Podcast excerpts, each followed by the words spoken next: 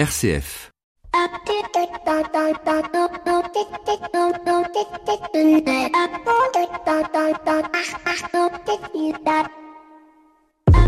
Bonjour à toutes et à tous. Le mois de janvier est traditionnellement le mois des vœux et des galettes. Une galette que certains considèrent d'ailleurs comme un bon vaccin à la morosité ambiante du mois de janvier qui fait suite à une période festive, une période où on a pu partager en famille, entre amis, la joie de se retrouver. Alors, si la galette ne sera pas au cœur des discussions de bureau, celle du vaccin va certainement être celle de la machine à café, enfin pour ceux qui ont encore une machine à café autour de laquelle on se retrouve. Alors, vous n'êtes pas sans savoir qu'aujourd'hui, en France, il y a deux camps, les pro-vaccins et les anti-vaccins, les pro-vax et les anti-vax, comme on dit. Et ce qui est intéressant, au-delà de savoir si on est pour ou contre le vaccin, c'est de décortiquer la manière dont ce nouveau produit est arrivé sur le marché. Et la principale raison qui déchaîne les passions entre les deux camps n'est pas tant le fait de savoir si on est pour ou contre la notion de vaccination, mais de celui de se faire vacciner par ce médicament qui arrive sur ce marché. Et les gens du marketing vous diront sûrement que l'une des résultantes de cette réticence d'une partie de la population est certainement liée au fait qu'il est arrivé un peu vite, un peu trop vite, diraient certains, avec un teasing trop court. Et je vous invite, et je nous invite à observer la manière dont chaque année les fabricants de téléphones arrivent grâce à une mécanique bien huilée, de nous donner l'envie d'avoir envie d'acheter un nouveau téléphone, donnant raison au fameux adage que l'attente creuse le désir. Et en fait, notre désir n'a peut-être pas été assez creusé. Donc la problématique à laquelle nous faisons face dans cette pandémie, c'est que trop attendre engendrerait une décision d'accepter plus de morts, et je ne crois pas que ce soit l'optique des politiques publiques que d'accroître le nombre de décès liés au coronavirus, mais en allant trop rapidement, on peut, et je crois que c'est légitime, mettre en doute la sécurité, l'efficacité de ce médicament. Alors bien évidemment, le journaliste que je suis ne prendra pas parti, mais il note en effet qu'il y a eu une très grande rapidité entre l'arrivée du virus, la mise en marche des labos de recherche et la production du vaccin qui est désormais sur les marchés. Comme produit, comment produit-on ces médicaments? Pourquoi des recherches vont plus vite que d'autres? Peut-on se fier à tous les médicaments? C'est le thème de l'émission d'aujourd'hui. Bienvenue dans l'écho des solutions. L'écho des solutions. Patrick Longchamp. Bonjour à toutes et à tous, très heureux de vous retrouver en ce 9 janvier 12h-13h pour parler de l'économie du médicament qui sera au cœur de cette émission avec trois focus complètement différents. Avec notre invité éco Romain Renard, on parlera des circuits illégaux des médicaments, ces faux médicaments qui circulent sur les marchés, particulièrement des pays en voie de développement. On verra comment on peut contrer euh, ces filières qui vont toucher plusieurs millions de personnes chaque année. Notre dossier lui sera consacré au financement de la recherche, labo privé, labo public, quels sont les financements, quels sont les intérêts des investisseurs à investir dans la recherche de nouveaux médicaments? On verra tout ça dans le dossier de l'éco des solutions aux alentours de 12h15, 12h20. Et puis nos 7 minutes pour changer le monde nous emmènerons à la rencontre de la fondation Raoul Foloro qui agit, elle, sur le terrain depuis de très nombreuses années et on verra avec un médecin étiqueter Raoul Folro ce qui est réellement réalisé dans les pays touchés par la lèpre. Bien évidemment, on retrouve aussi tous nos experts, Pierre Collignon pour la chronique des entrepreneurs et dirigeants chrétiens, Maxime Dupont qui nous évoquera le bon vieux temps de la galette. Je crois que j'en ai trop dit, il est temps de commencer. Je vous propose de retrouver Romain Renard, cofondateur de la société Meditech. Il est notre invité éco de cette semaine. L'invité éco, Patrick Longchamp. Romain Renard, bonjour. Bonjour Patrick. Merci beaucoup donc euh, d'être euh, avec nous. Donc vous êtes cofondateur de, de, de Meditect. On parle de ce circuit illégal des médicaments. Aujourd'hui, euh, ce circuit illégal des médicaments, on, peut l'estimer à, combien de, j'ai envie de dire, de, de, de millions, milliards d'euros? Et surtout quelles sont les conséquences? Les conséquences, elles sont, je crois, de, de, nature. Euh, la première, c'est nature euh, économique, puisque c'est le bien le plus contrefait au monde. Certaines études parlent de 200 milliards de dollars de manque à gagner chaque année. Alors, c'est des études qui englobent toute la chaîne de distribution du médicament, mais qui sont euh, des études fiables. pour vous donner un petit ordre de grandeur, une comparaison, le secteur du luxe et de la cosmétique serait touché, enfin, serait touché de 15 milliards de manque à gagner euh, chaque année. Donc c'est absolument énorme. Et puis ça a malheureusement aussi un coût humain, puisque mmh. dans les faux médicaments, on trouve des produits toxiques qui font jusqu'à si on en croit l'OMS, un million de morts chaque année, principalement dans les pays en voie de développement. Qui est-ce qu'on sait où sont fabriqués ces, ces médicaments? Est-ce que ça vient, euh, j'ai envie de dire, des mêmes chaînes de fabrication des médicaments on dit, traditionnels? Et ça permet de, de, rajouter un peu de beurre dans les épinards pour ces établissements de fabrication?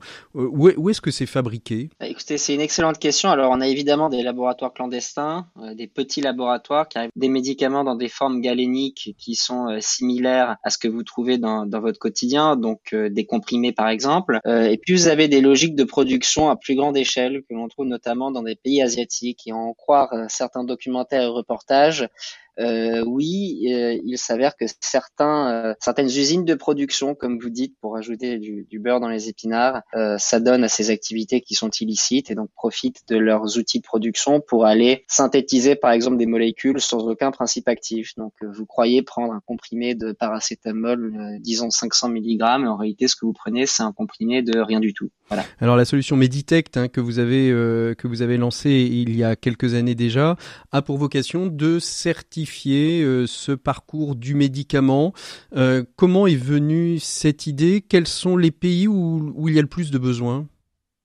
Exactement, l'idée de pouvoir euh, certifier à la boîte le médicament en circulation. Alors les pays dans lesquels le besoin est le plus prégnant sont les pays en voie de développement, c'est-à-dire des pays où les, le, niveau de développement sanitaire est, est, moins élevé que dans les pays riches, des pays où les chaînes de distribution sont plus fragmentées, donc des pays où malheureusement euh, la circulation de faux médicaments est plus facile et donc plus importante. Elle, est euh, liée aussi, excusez-moi, est-ce qu'elle est liée aussi au fait que le pouvoir d'achat est moins fort et donc il coûte moins cher, ou est-ce que c'est simplement parce que, euh, bah voilà, on est sur un marché, on voit une boîte de médicaments, on l'achète? Oui, alors c'est spontanément les gens auraient tendance à penser que euh, le facteur le plus important est le coût, euh, mhm. mais en réalité ça, ça ne l'est pas puisque vous trouvez beaucoup de médicaments à des prix qui défient toute concurrence. Euh, mais vous avez raison, il y a un facteur culturel qui, qui explique en partie le problème, c'est-à-dire que vous vous approvisionnez dans des marchés de rue et puis dans les marchés de rue vous trouvez pas absolument n'importe quelle catégorie de biens et de produits, y compris des médicaments, et vous ne voilà, vous n'avez pas été sensibilisé à, à, ce qu'est le médicament, aux, aux impacts du médicament sur votre santé, et donc vous considérez qu'acheter un médicament, une gélule dans la rue, euh, c'est quelque chose euh, qui n'a pas de euh, qui est sans conséquence. Voilà, donc il y a, y a, un facteur culturel qui est assez important. Aujourd'hui, est-ce qu'on sait estimer les, les, les méfaits de, de, de, ces médicaments sur les populations? Oui, absolument. Bon, alors je, je parlais d'un coût humain que l'on estime à jusqu'à un million de morts chaque année. Euh, mais on est bien conscient aussi du fait des problèmes liés euh, au, bah, aux interactions médicamenteuses, parce que dans la catégorie des euh, faux médicaments, ce que l'on appelle grossièrement des faux médicaments, vous avez des médicaments dont les substances sont toxiques. Pourquoi mhm. toxiques? Parce que vous allez mélanger n'importe quelle substance pour essayer de reproduire le goût, la couleur, la substance, euh, l'odeur du vrai médicament. Vous avez des produits qui sont, comme je le disais, euh, complètement neutres, c'est-à-dire euh, vous croyez prendre un comprimé de paracétamol, mais vous prenez rien. Et puis vous avez des produits qu'on appelle sous-dosés dans notre jargon, c'est-à-dire que au lieu d'aller prendre un comprimé de paracétamol 500 mg, et ben vous prenez un comprimé de paracétamol 100 mg. Ce que vous disiez, ce que vous disiez. Et, exactement. Et donc, si vous voulez, euh, ces, trois catégories de faux médicaments euh, confondus euh, amènent à des problèmes qui sont pas toujours le décès, mais qui peuvent être des problèmes, des, des problèmes très graves. Euh, c'est-à-dire euh, bah, des médicaments qui euh, vont créer des résistances microbiennes. Mmh. vous pensez prendre un traitement efficace contre une maladie, par exemple des faux antibiotiques. Mmh. vous prenez des faux antibiotiques qui vont avoir comme impact de, bah, de développer des résistances aux microbes mmh. Euh, qui, qui, nous affectent. Donc euh, des problèmes qui sont plus larges et qui sont plus difficilement quantifiables. Alors aujourd'hui, la solution Meditect, c'est quoi? C'est à la fois de la sensibilisation, c'est aussi à la fois euh, un, un, moyen de, de, de trouver les bons partenaires? Exactement. Alors la solution Meditech en tant que telle, c'est une application pour smartphone gratuite qui permet aux patients de scanner sa boîte de médicaments et en scannant sa boîte de médicaments de s'assurer de son authenticité. Donc euh, c'est la raison pour laquelle nous travaillons en partenariat avec les industriels de la santé puisque nous allons mettre sur chaque boîte de médicaments des numéros de série uniques, donc euh, uniques au bon. Euh, chaque mhm. boîte de médicaments possède ce qu'on appelle un data matrix, c'est un peu comme un QR code qui contient un numéro de série unique. Infalsifiable Infalsifiable, absolument, qui est entré dans le système Meditect, qui a été récompensé pour, pour sa robustesse et sa sécurité, et qui va permettre en bout de chaîne, c'est-à-dire au moment où le patient achète sa boîte de médicaments, de scanner la boîte et de vérifier donc son authenticité et son parcours au sein de la chaîne de distribution. Donc ça, c'est la solution Meditech, mais de manière plus large, euh, nous avons vocation évidemment à sensibiliser les populations et à travailler en partenariat avec à la fois les autorités de santé, mais les différentes Mmh. corporations euh, sur place euh, avec les professionnels de santé, avec les communautés de patients pour alerter toujours plus sur les dangers du médicament de la rue. Merci beaucoup euh, Romain Renard d'avoir été notre invité éco de cette semaine. Une émission qui est consacrée justement aux médicaments. On va retrouver tous nos invités dans le dossier de l'éco pour voir justement comment se finance la recherche. Nous, on fait une micro-pause et on se retrouve avec Pierre Collignon qui nous attend pour la chronique des entrepreneurs et dirigeants chrétiens. L'écho des solutions, RCF. Pierre Collignon, bonjour. Bonjour Patrick. Alors aujourd'hui, la situation économique dans laquelle nous sommes et notamment la hausse du chômage relance le débat autour de ce que l'on appelle l'ubérisation de l'économie. Sans emploi, nombre d'anciens salariés sont tentés de se lancer dans ce type d'activité. Qu'en est-il exactement, Pierre? Le terme euh, ubérisation a fleuri depuis peu dans notre vocabulaire économique. Euh, vous le savez, il correspond à, à l'émergence de plateformes digitales mobiles sur lesquelles clients et prestataires peuvent entrer en contact directement, gratuitement et en temps réel. Tout le monde connaît aujourd'hui Uber, Airbnb, Blablacar, Le Bon Coin, euh, j'en passe, dont le modèle économique bouscule certains pans de l'économie traditionnelle. Depuis son apparition il y a plusieurs années, ce modèle est dans le collimateur du législateur qui n'a eu de cesse d'encadrer, avec, euh, n'hésitons pas à le dire, beaucoup de difficultés son développement. Mais pourtant, il y, a, de bonnes choses dans ce nouveau mode de, fonctionnement et le client euh, s'y retrouve. Qu'est-ce qu'il faut y penser? Qu'est-ce qu'il faut en penser? Chacun pourra se faire son avis, mais quelques points méritent d'être soulignés. D'abord, il faut dire que ce modèle présente de nombreux avantages dont la coopération directe entre particuliers. D'autre part, en facilitant l'usage de biens autrement non alloués, ces plateformes permettent de lutter contre la sous-utilisation des biens et les excès de consommation. Cela va dans le sens de la lutte contre le gaspillage des ressources et d'une certaine manière, l'écologie, pardon, y trouve son compte.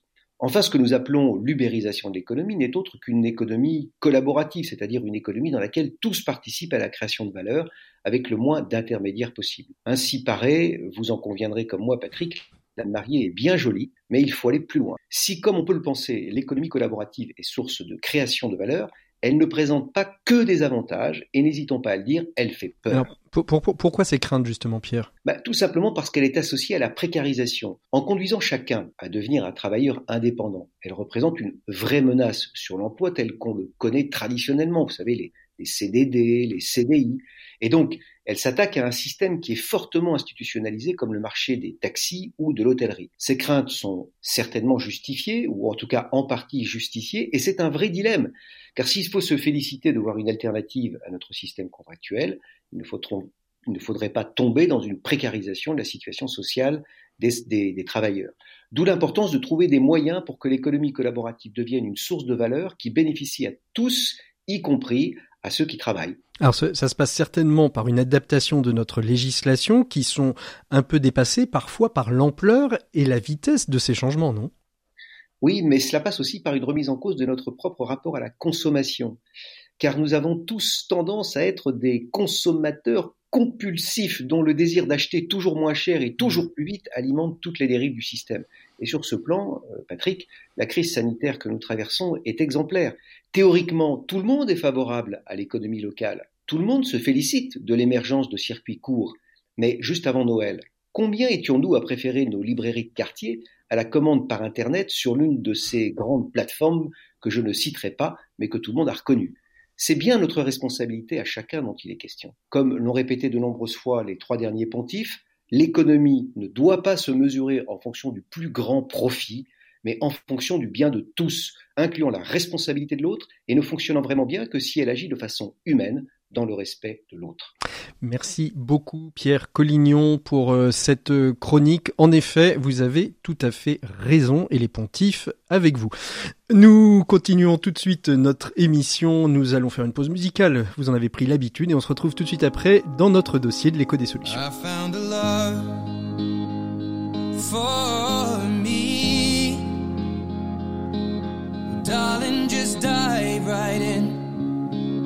follow my girl, beautiful and sweet. Well, I never knew you were the someone waiting for me. Cause we were just kids when we fell.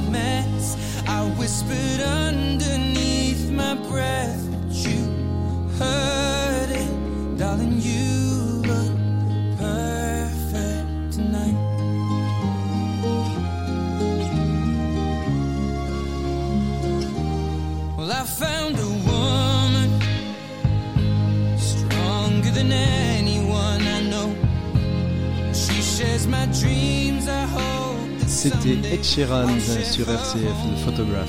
Et on continue tout de suite avec nos invités Marie-Vonne Yance et Pierre-Olivier Courreau pour ouvrir le dossier de l'éco des solutions. On parle d'économie, du médicament et de la recherche.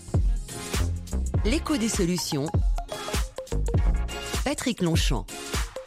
Et nous ouvrons le dossier de l'éco des solutions de ce samedi 9 janvier. Évidemment, nous ne pouvions pas passer à côté, vous l'entendez depuis le début de cette émission, autour de la question du médicament, de l'économie du médicament. Et avec nous pour le dossier, nous avons deux invités, euh, un homme, une femme. Je suis presque à la parité, j'en suis ravi. Euh, tout d'abord, Marivonne Yance. Bonjour Marivonne. Bonjour. Vous êtes euh, présidente, vous, vous œuvrez dans le, dans, le, dans le monde de la biotech depuis un certain nombre d'années. Vous êtes euh, aujourd'hui euh, présidente de... Els- Alors, j'ai toujours du mal à, à le prononcer, de, de l'HID, qui est le salon euh, du, euh, de la tech, hein, c'est ça, et de la santé. Voilà, c'est ça. C'est Elstec for Care. C'est euh, la santé pour tous et pour tous les patients. Et euh, on, orga- on organise un premier événement qui s'appelle euh, Elstec Innovation Days, euh, qui réunit tout l'écosystème des domaines dans le domaine des technologies innovantes de la santé, biotech, medtech, intelligence artificielle. Et alors, avec vous, autour de cette table ronde numérique, nous avons Pierre-Olivier Courreau, qui est directeur de l'Institut Cochin. L'Institut Cochin, qui est, qui est un institut de recherche, qui est appuyé sur différentes structures, à la fois l'hôpital Cochin, à la fois l'Université de Paris, et à la fois l'INSERM et le CNRS. Quand j'ai dit tout ça, Pierre-Olivier, j'ai à peu près tout dit euh, sur euh, ce que vous faites. Bonjour. Oui, eh bien écoutez, moi je suis un, chercheur, je suis directeur de recherche à l'INSERM et effectivement le, centre Institut Cochin euh, œuvre dans plusieurs directions, depuis la recherche fondamentale jusqu'à la recherche qu'on dit appliquée ou translationnelle en lien direct avec euh, l'hôpital et avec les industriels. Alors, Ma- Marie Vognance, quelle différence on fait entre, euh, je veux dire, la, la, la recherche, je vais, je- que je vais que je vais appeler traditionnelle de ce que fait peut-être Pierre Olivier avec l'ensemble de ses équipes de chercheurs, et la biotech. Est-ce qu'on, est-ce que c'est deux manières de d'aborder la recherche euh, différentes?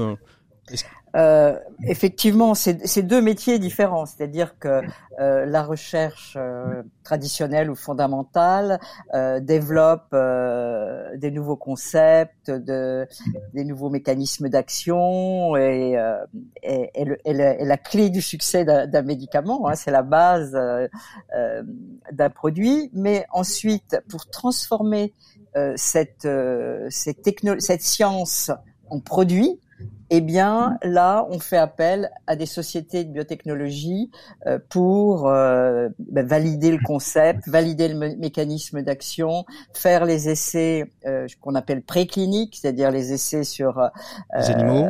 les animaux, ensuite faire les différentes phases cliniques et ça, toutes ces étapes-là, c'est plus la vocation de la recherche privée, des, des biotechnologies. quoi. Parce que voilà, ça, Voilà. ça va être euh, ver- recherche privée versus euh, recherche publique. Pierre-Olivier Courreau, Ouais. est-ce que ça veut dire que euh, dans, dans le domaine public, euh, on s'intéresse pas du tout aux biotech, on passe forcément par le, le secteur privé pour développer? Non, non, non, c'est pas du tout vrai. Euh, bon, il y, a, il y, a, un continuum réel entre la recherche fondamentale, permettez-moi de préférer le terme recherche fondamentale à recherche traditionnelle. Il n'y a pas de recherche traditionnelle, il y a une recherche euh, fondamentale et, la recherche des applications euh, au, bénéfice de, la société et des patients. Euh, il y a un continuum, comme je disais, euh, de cette recherche fondamentale à l'application. Beaucoup, un certain nombre de chercheurs, on pourrait peut-être espérer encore plus, mais, beaucoup de chercheurs euh, ont compris la, nécessité, euh, l'obligation morale dans laquelle ils sont de rechercher les applications de leurs résultats. Euh, un certain nombre créent des sociétés de biotechnologie ou, euh, ou d'autres, encore plus nombreux, collaborent avec des sociétés de biotechnologie. Mmh. Sociétés de, enfin, je pense pas que ma, Madame Yance me, me contredise. Il n'y a pas de bons projets de sociétés de biotechnologie sans de la bonne science.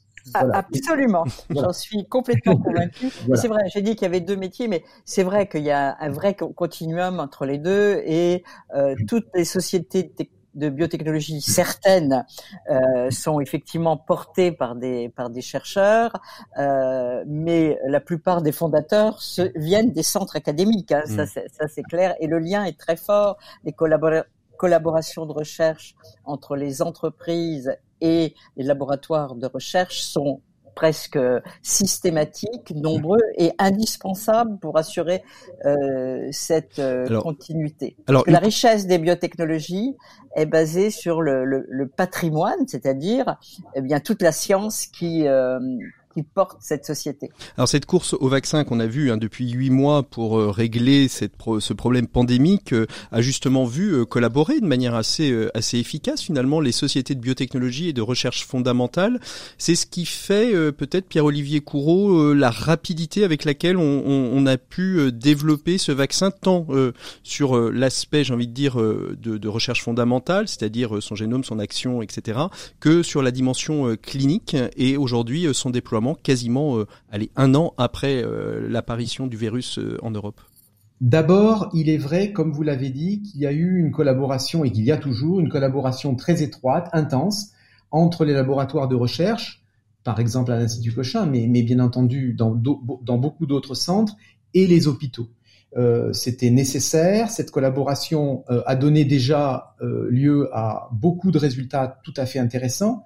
La rapidité avec laquelle le vaccin est arrivé est liée, de mon point de vue, et je, encore une fois, j'imagine que Madame Yance pourra, pourra compléter ou apporter d'autres arguments, mais de mon point de vue, à, à plusieurs raisons.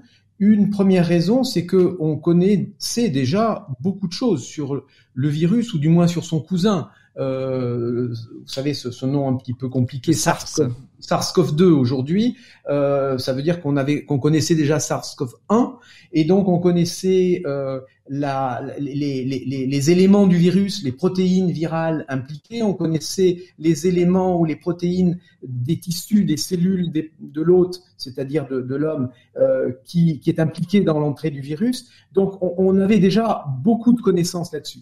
Euh, les efforts très importants qui ont été consentis sur le plan financier et sur le plan humain. Mmh. Beaucoup d'équipes de recherche dans des centres comme le mien euh, ont réorienté au moins une partie de leur activité sur euh, Covid, sur SARS-CoV-2, parce qu'ils avaient une expérience, une expertise sur d'autres virus, sur euh, SARS-CoV-1 ou, sur, ou, ou, même sur d'autres virus. Donc, en, en combinant l'ensemble de ces expertises, on a pu euh, très vite arriver à, à, faire des progrès notables. Et en plus, les, les vaccins qui ont été développés euh, n'ont pas cherché à, enfin les approches n'ont pas cherché à répondre à toutes les questions. Mmh. On répond à un certain nombre de questions. Oui, on sait qu'on peut produire des anticorps euh, qui vont protéger le patient, qui vont éviter un, une évolution grave de la maladie et donc euh, la mort de, de, de, patients trop nombreux.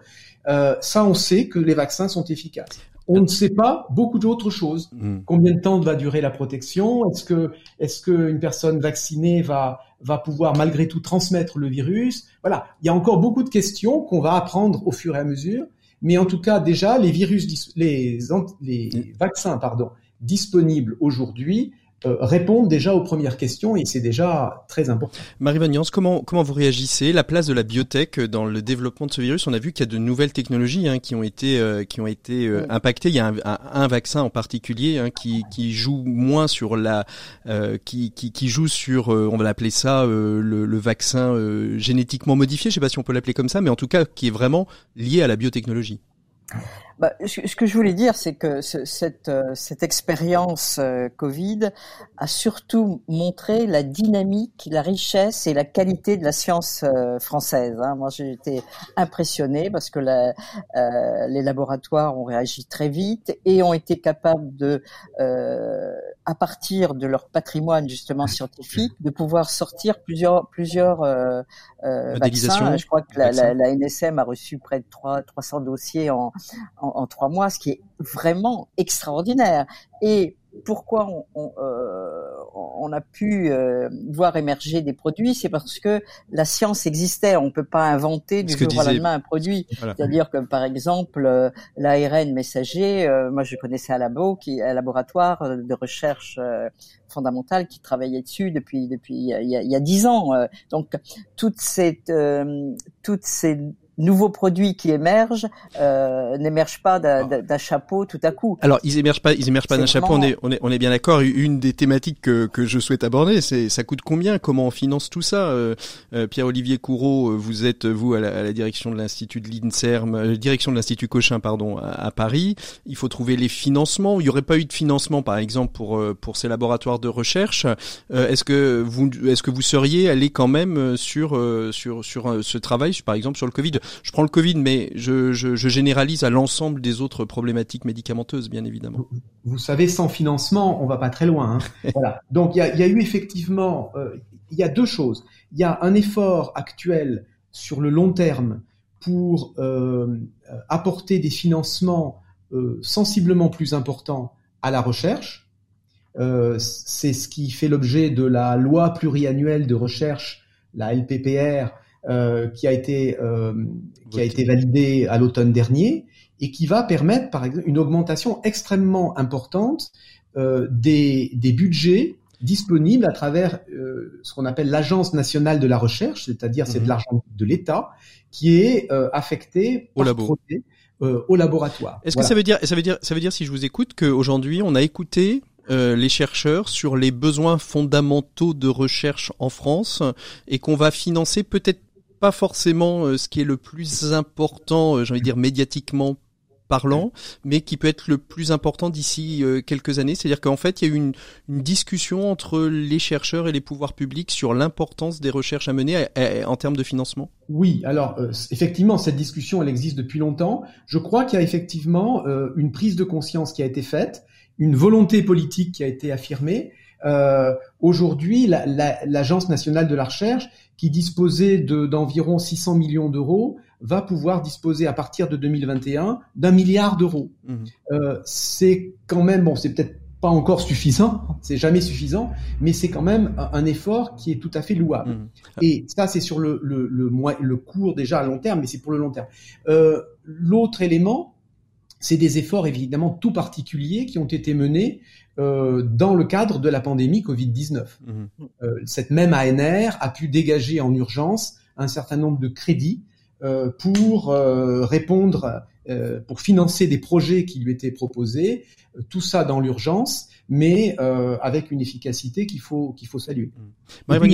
C'est pas le seul c'est pas le seul élément de, de, mobilisation de budget. Je voudrais quand même, euh, sans mobiliser la parole, mais mais insister sur le rôle des associations caritatives et des fondations. Bien sûr. Qui procèdent par les par les dons euh, de, de, de, de, tout un chacun, euh, qui apportent des compléments tout à fait importants euh, au financement de ces projets. Comme la Fondation, par exemple, pour la recherche médicale, qui est un des acteurs euh, majeurs aujourd'hui euh, de, de, la collecte de fonds pour la recherche. Marie Vognance, justement, comment on finance la, la biotech? J'ai vu, j'ai vu et j'ai interviewé des, des chercheurs qui, à un moment donné, ont, ont été obligés, faute de moyens, parce qu'avec une idée de passer dans le domaine, j'ai envie de dire, privé, de quitter les, les, les labos de recherche publics pour pouvoir monter leur propre labo de recherche recherche privée. Aujourd'hui, on en voit de plus en plus naître. Euh, comment comment ils se financent Parce que je suppose que l'argent public euh, est, est, moindre que qu'ailleurs. Bah, tout à fait. Euh pour simplifier, une société de biotechnologie qui développe un, un bon projet, on le dit un first in class, c'est-à-dire un projet très innovant, avec une bonne équipe, euh, en général, euh, peut financer euh, ses premières, premières phases de recherche et développement 50% privé, 50% public. Le public vient de la BPI, hein, mhm. de la, Banque publique d'investissement, euh, sur des appels d'offres, sur des, des, projets innovants. Donc, donc on le redit, hein, la, la, BPI qui est qui est un qui est un financement de l'entrepreneuriat en France et qui n'est non pas un financement de la recherche en France. Hein. Exactement. C'est-à-dire, il n'y a pas que la santé, il y a euh, dans tous les domaines, la, la, la, BPI euh, finance tous les projets innovants. Ça, c'est une chose. Deuxième fonds publics qui peuvent être apportés aux sociétés euh, de biotechnologie sont les fonds européens. Il y a des grands appels mhm. d'offres euh, dans des grands programmes qu'on dit euh, Horizon 2020. Il y a, il y a, il y a plusieurs programmes SME pour les petites et moyennes entreprises. Et là, euh, euh, les startups peuvent lever des fonds publics français, européens. Et il y a une deuxième euh, financement qui est le financement des sociétés de capital risque ou des fonds d'amorçage, de fonds privés qui sont dédiés à certaines thématiques et globalement, la société peut lever un euro public pour un euro privé. Mmh. Et euh, les premières, pour aller jusqu'aux essais cliniques, il faut à peu près 10 millions d'euros. Et en général, elle trouve 5 millions de privés, 5 millions de publics. Pierre-Olivier Courreau, comment on sent, on sent que dans le domaine de la recherche fondamentale publique, les, l'apport de fonds privés est, tabou et on l'a vu d'ailleurs, hein, les, les, les, complotistes de tout genre euh, disant euh, tel professeur a reçu tant de millions d'euros de la part de tel labo de pharma, etc etc., Comment justement on arrive à équilibrer et, à rendre sain cette collaboration euh, financement privé, financement public au sein de la recherche publique, si tant est qu'il y en ait un petit peu? Oui, oui. Il euh, y a pas, je dirais qu'il n'y a pas de difficulté. Bon, la recherche publique fonctionne avant tout, euh, avant tout sur des fonds publics, par les, ce que j'ai déjà mentionné, l'ANR, les, les, ou, alors euh, par les associations et les, fondations caritatives. Euh, de, des partenariats existent, on en, a, déjà parlé, entre les laboratoires publics et les biotech ou ce qu'on appelle les big pharma, c'est-à-dire les, sociétés multinationales euh, pharmaceutiques, sur des projets spécifiques. Donc, quand on quand on veut s'élever euh, contre les, ce type de financement, c'est pas c'est pas des pots de vin qui sont versés par euh, qui que ce soit euh, à qui que ce soit.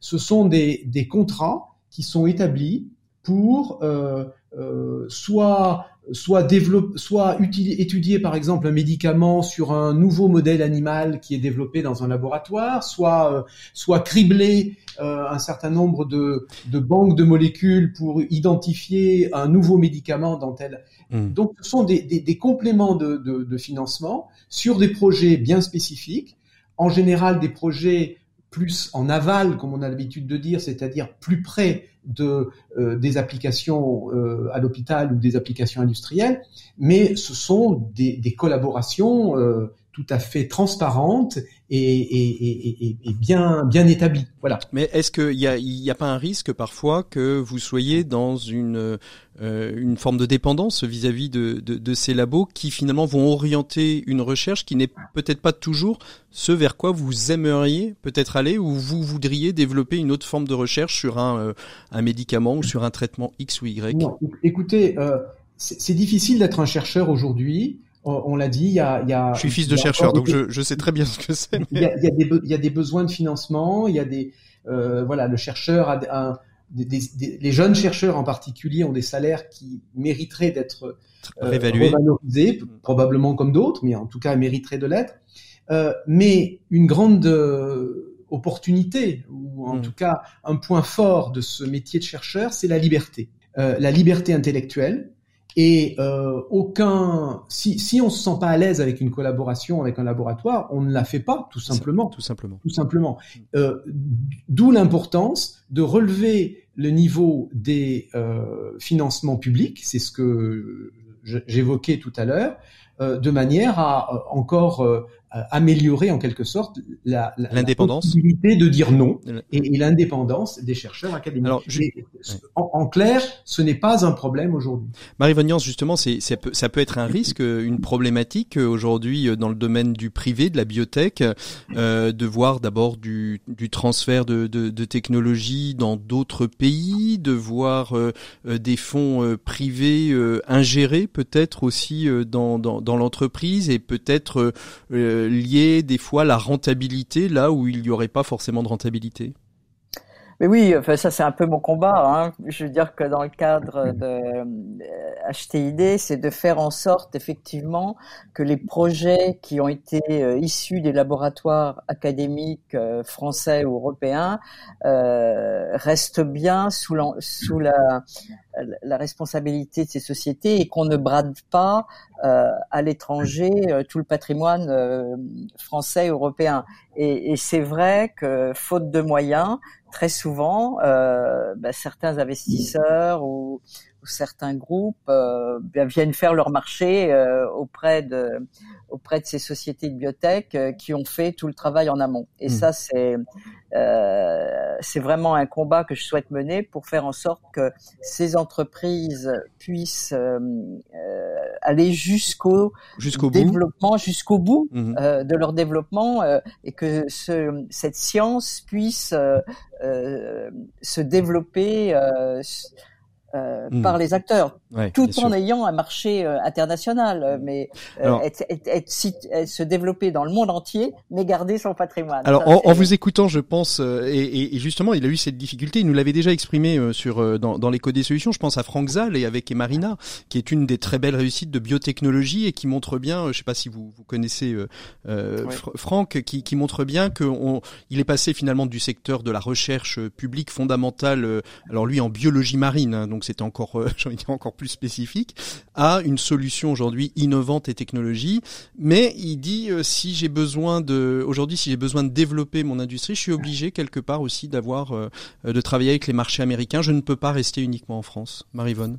Oui, parce que effectivement, et encore une fois là, je, j'insiste sur mon combat, c'est-à-dire qu'aujourd'hui en France, euh, on n'a pas, on ne trouve pas les outils financiers pour aller jusqu'au bout. Mmh. Euh, pour développer un médicament et aller jusque sur les marchés mondiaux, il faut plusieurs centaines de, de millions d'euros hein, si on veut rester indépendant. Et, et euh, on est incapable de trouver ces fonds en France et en Europe. Vous arrivez à lever quand vous avez un bon projet jusqu'à 50 millions, mais 50 millions, vous allez aller jusqu'en phase 2, mais la phase 3, ouais. que faites-vous? Alors, très souvent, vous êtes obligé de brader votre euh, projet euh, à un groupe étranger pour aller jusqu'en phase 3. Mmh. Et ça, c'est pas possible. Donc, euh, il faut absolument et là, je pense que la pandémie euh, a soulevé le problème de, souveraineté, etc., etc., pour que on puisse avoir les moyens euh, financiers pour garder les, le, le, développement euh, jusqu'au bout. Ça, c'est, aujourd'hui, c'était évident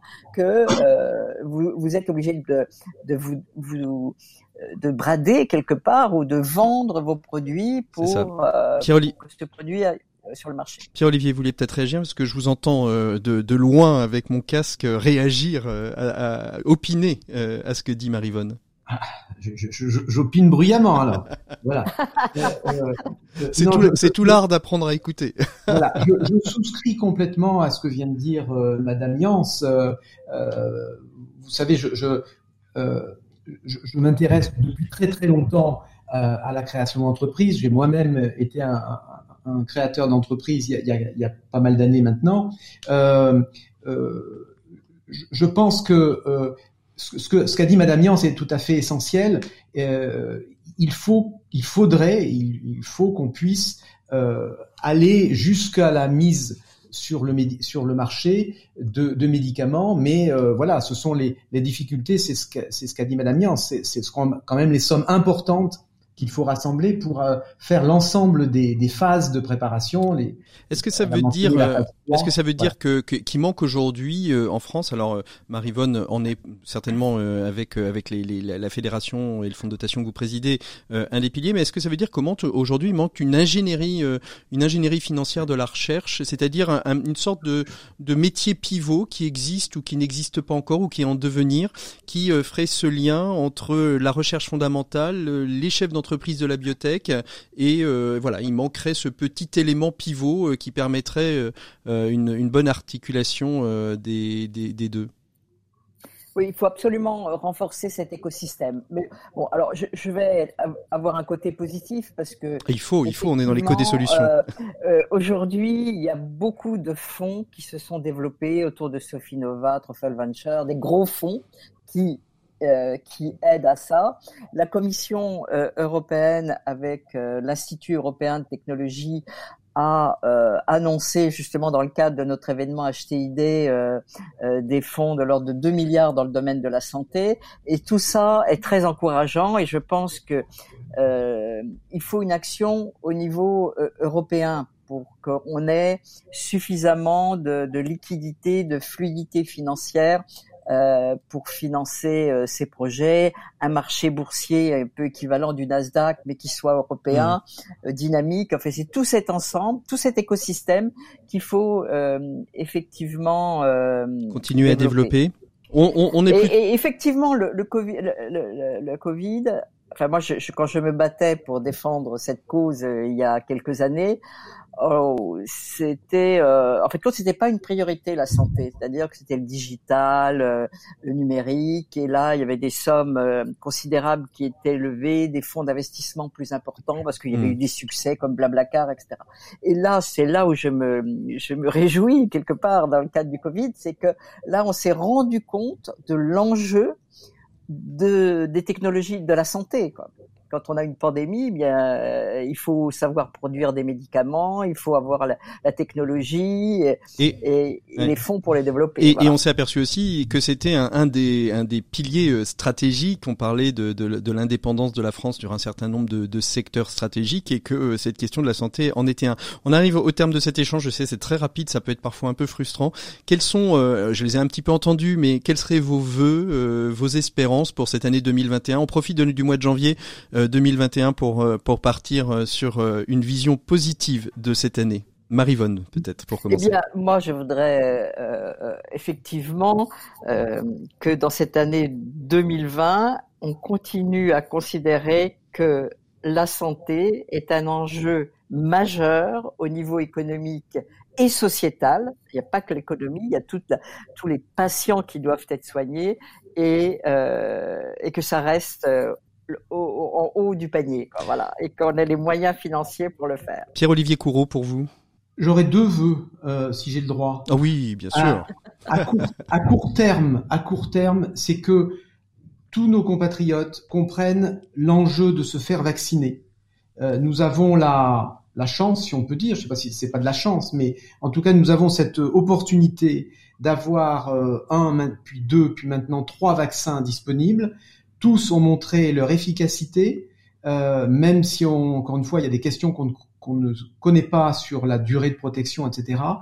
Euh, un message à faire passer, c'est faites-vous vacciner pour vous et pour les autres. Et, et, et vous n'êtes pas payé par des labos, on précise. Hein, je ne suis pas payé par des labos. Je ne suis pas payé par des labos. Voilà. Donc, je, euh, j'accepte. c'est formidable. J'ai oublié de le dire, mais c'est très important.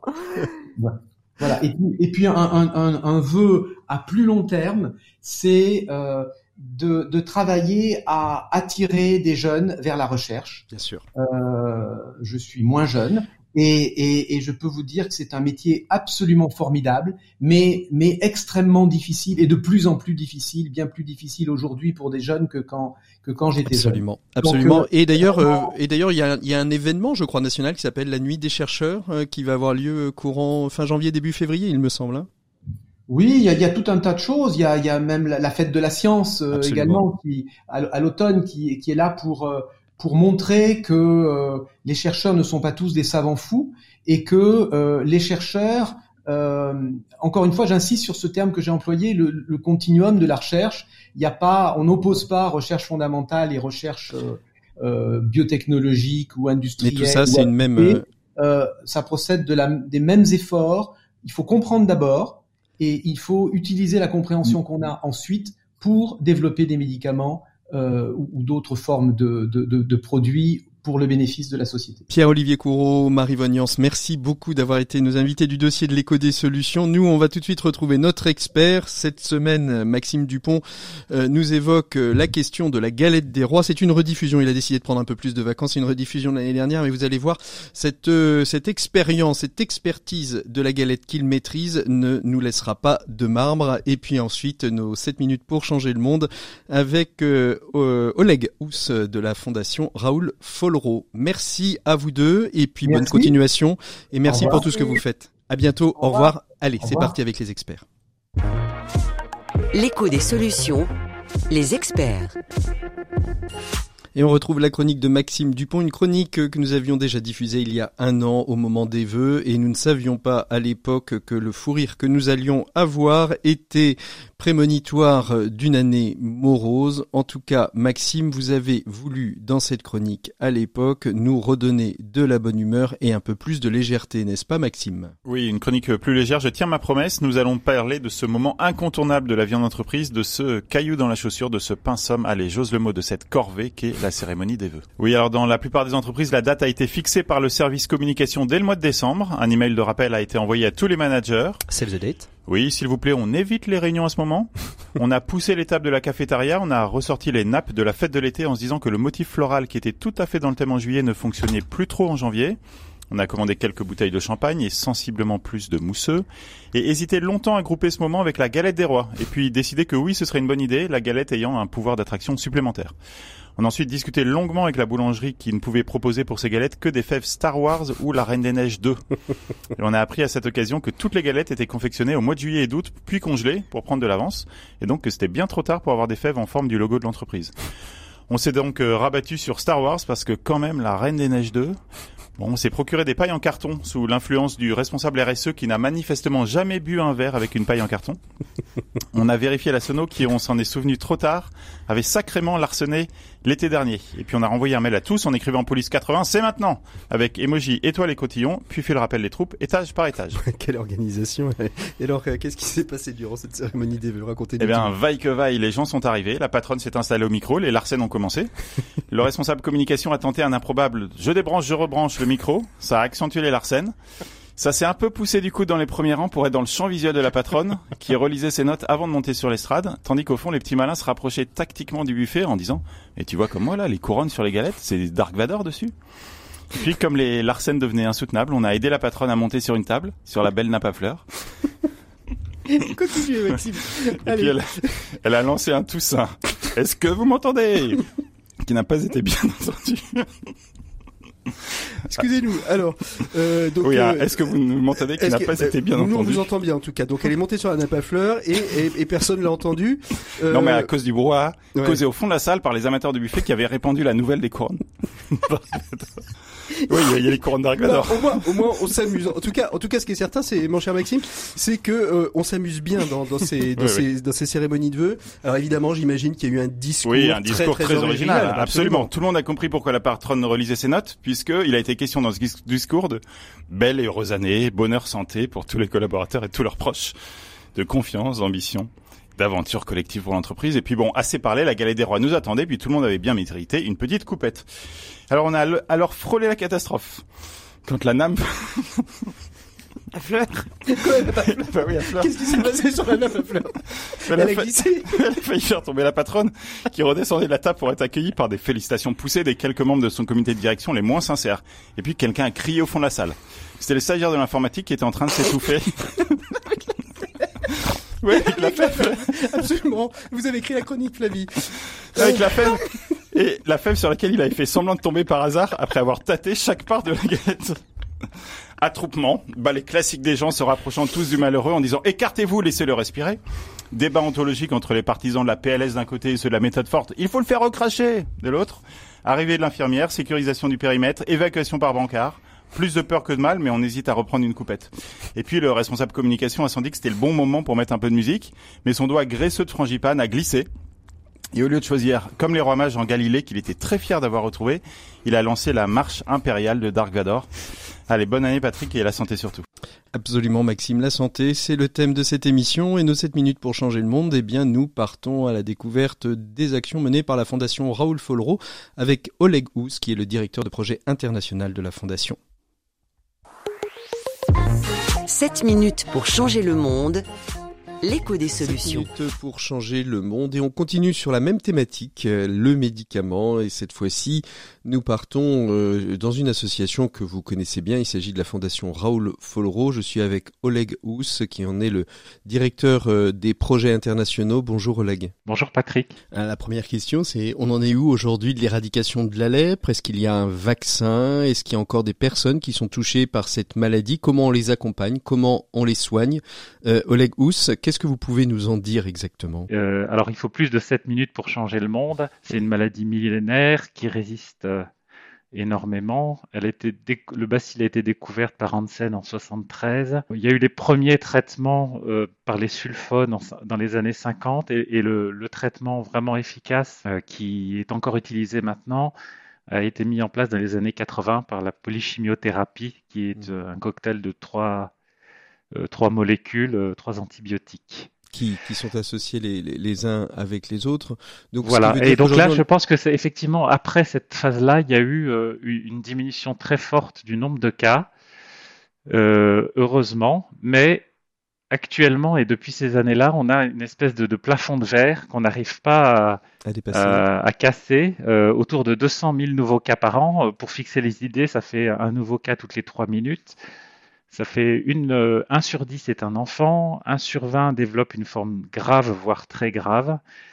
Et euh, le diagnostic précoce est extrêmement difficile. Vous pouvez rester 10 ans asymptomatique et bien sûr contagieux, euh, ce qui complique énormément la, la lutte contre la. il, y a, il, y a, quelques similarités finalement avec euh, notre coronavirus. Alors on n'est pas à 10 ans d'asymptomatique contagieux, mais euh, il y a quand même quelques similarités sur le mode de, transmission. Le mode de transmission est le même aussi. Et la résistance hein, du virus. Euh, voilà. Donc il y a des similarités. Simplement le la Covid c'est le lièvre et, et et, la lèpre, c'est la tortue. La c'est la tortue. Voilà. Alors, on, a parlé de vaccins. On en est où aujourd'hui sur euh, la, la, la, Fondation Raoul Follereau euh, finance les, des travaux de, de recherche? Aujourd'hui, il y a des vaccins prometteurs pour euh, pour la lèpre parce qu'on le cherche depuis de nombreuses années. On n'a pas mis huit mois et on y est encore. Sur, le, sur les recherches de, de traitement, euh, il, y a une, un programme de recherche concernant le, le, vaccin. Et je pense que c'est important de, c'est assez symptomatique de la manière de faire, c'est-à-dire que nous sommes, euh, euh, nous avons uni nos forces entre euh, l'ensemble des ONG qui sont présentes dans, la lutte contre la lèpre pour, financer ce programme de vaccin qui s'appelle LEPVAX, qui est, on est à un stade d'essai clinique de phase 2, c'est-à-dire qu'on commence à tester la, molécule sur des personnes qui sont atteintes de la maladie en Inde et au Brésil. Voilà. Et, euh, alors c'est un vaccin qui, qui, qui euh, dont les effets seront pas miraculeux. Ça, ça, va être une, un des outils dans notre boîte à outils. Il aurait un effet euh, sur la transmission, un petit peu comme le BCG pour la tuberculose. Mhm. Donc ça ne supprime, enfin, ça ne vous garantit pas de ne pas avoir la maladie, mais ça euh, ça aurait un effet euh, sur la transmission d'une part et aussi sur le développement des formes graves. Alors comment on finance euh, tout ça aujourd'hui? Parce qu'on sait que la recherche coûte très cher, on l'a entendu, hein, chercher de l'argent pour pouvoir aujourd'hui financer tout ça. Il n'y a que Raoul Follereau qui porte cette, cette question. Comment est-ce que on, on répond à ce défi aujourd'hui de euh, la finance qui est finalement. Alors, on s'inscrit dans un système euh, mondial qui est euh, un développement par grands programmes. bon, malheureusement, c'est un peu en silo. Vous mhm. avez les programmes riches comme la tuberculose, le sida, le palu, la Covid récemment, hein, qui a, qui a vu un grand élan de solidarité. Et puis les programmes que je qualifierais de pauvres, excusez-moi de ce, simplisme, dans lequel on trouve la lèpre et, et des maladies qu'on qualifie de négligés, mmh. sur lesquels on travaille aussi, comme l'ulcère de Buruli qu'on trouve euh, en Afrique de l'Ouest. Aujourd'hui, c'est quoi les besoins euh, financiers de la, Fondation Raoul Follereau pour euh, financer quoi sur les, questions de la lèpre? Alors, côté recherche, nous, nous consacrons environ 250 à 300 000 euros par an et on aimerait vraiment accélérée. Euh, derrière ces programmes, il y a la surveillance des résistances des antibiotiques, des essais de nouvelles molécules, euh, la recherche de nouveaux diagnostics aussi, puisque le diagnostic est très compliqué pour la lèpre, à part le diagnostic clinique. Et puis des essais assez importants sur la transmission. Euh, voilà, on a une- un, un gros programme de recherche à Madagascar en ce moment sur, euh, Sur la transmission de la lèpre. oui, oui, les facteurs de transmission. Et sur l'aspect plus terrain, on a vu sur la- la- la- l'aspect, euh, j'ai envie de dire, recherche scientifique, car c'est important de lier la recherche scienti- scientifique à l'action Alors sur les soins, oui, vous avez raison, et c'est notre première préoccupation, ce sont le- les malades. Euh, et là, notre doctrine consiste à soutenir les programmes nationaux, donc euh, le- les ministères de la santé des pays où nous intervenons. On travaille avec eux, on les finance et on les accompagne aussi euh, au niveau technique. On a des experts euh, qui, les, qui font de la formation et qui font de la forma- supervision formative sur le terrain. Euh, donc ici aussi, ça demande beaucoup de moyens.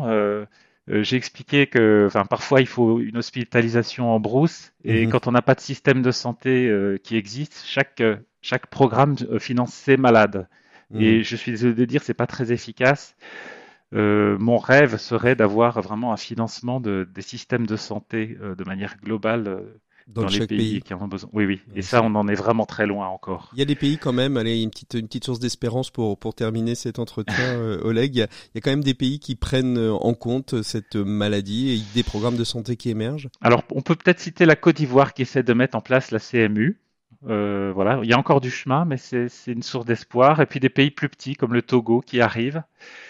Euh, et puis, euh, je dirais, ben, la, source d'espoir, c'est quand même euh, tout, tout cette, euh, cet engagement plein de vaillance des centres confessionnaux et des ONG qui, eux, assument peut-être un rôle à la place des États, mais, mais ils sont là et ils font un, un travail formidable. Euh, et ce sont vraiment, pour moi, une, une source de- d'espérance pour, pour pouvoir vaincre ce combat contre la lèpre. Et, et c'est quoi les, les, les solutions exactement que l'on peut, que l'on peut Alors, mettre bah, en finalement, ce, ce programme de cofinancement de, du vaccin euh, en est une illustration. Euh, c'est de, de se mettre à plusieurs pour financer un programme. Et, et sur Voilà. le terrain, Et il puis l'intégration des programmes. On commence euh, timidement à intégrer les programmes qui sont en silo. Et, et les solutions terrain, c'est quoi? Parce qu'on en a, on a parlé rapidement. ça, c'est des solutions terrain. C'est-à-dire que quand euh, vous faites une tournée en brousse, euh, quand le programme tuberculose part, et que deux mois après, vous avez le programme lèpre, ça n'a pas de sens. Il, il faudrait pouvoir faire des, des, des tournées de dépistage communes. Et là, la clé, elle est, elle est quoi? Elle est dans les ONG ou elle est plutôt au niveau de l'ONU? Je pense que l'OMS a un grand rôle à jouer puisque c'est un petit peu le, le donneur d'ordre. Mhm. Parce que les, les États, en particulier les États africains, euh, écoutent énormément l'OMS. Donc si l'OMS intègre les programmes et si les, les financements deviennent intégrés également, euh, ça, ça suivra. et, et la Fondation Raoul Follereau est donc aux côtés des malades et ah des oui, chercheurs. Et, aux euh, côtés de ses partenaires locaux. Exactement. Et les 29, 30, 31 janvier, mais avant, vous pouvez déjà commencer à faire des dons à la Fondation Raoul Follereau pour les aider. Souvenez-vous, un dernier week-end de janvier, c'est. voilà, il y aura des quêteurs masqués, faites leur bon accueil. Euh, Merci encore euh, Oleg Ous d'avoir été notre invité des 7 minutes pour changer le monde. Nous, on se retrouve la semaine prochaine. On parlera attractivité des territoires dans les communes moyennes. D'ici là, portez-vous tous très très bien. Bonne écoute des programmes de RCF à la semaine prochaine. On se retrouve en podcast, bien évidemment, sur rcf.fr et l'ensemble des plateformes de podcast. Allez, à très bientôt. Bon week-end à tous.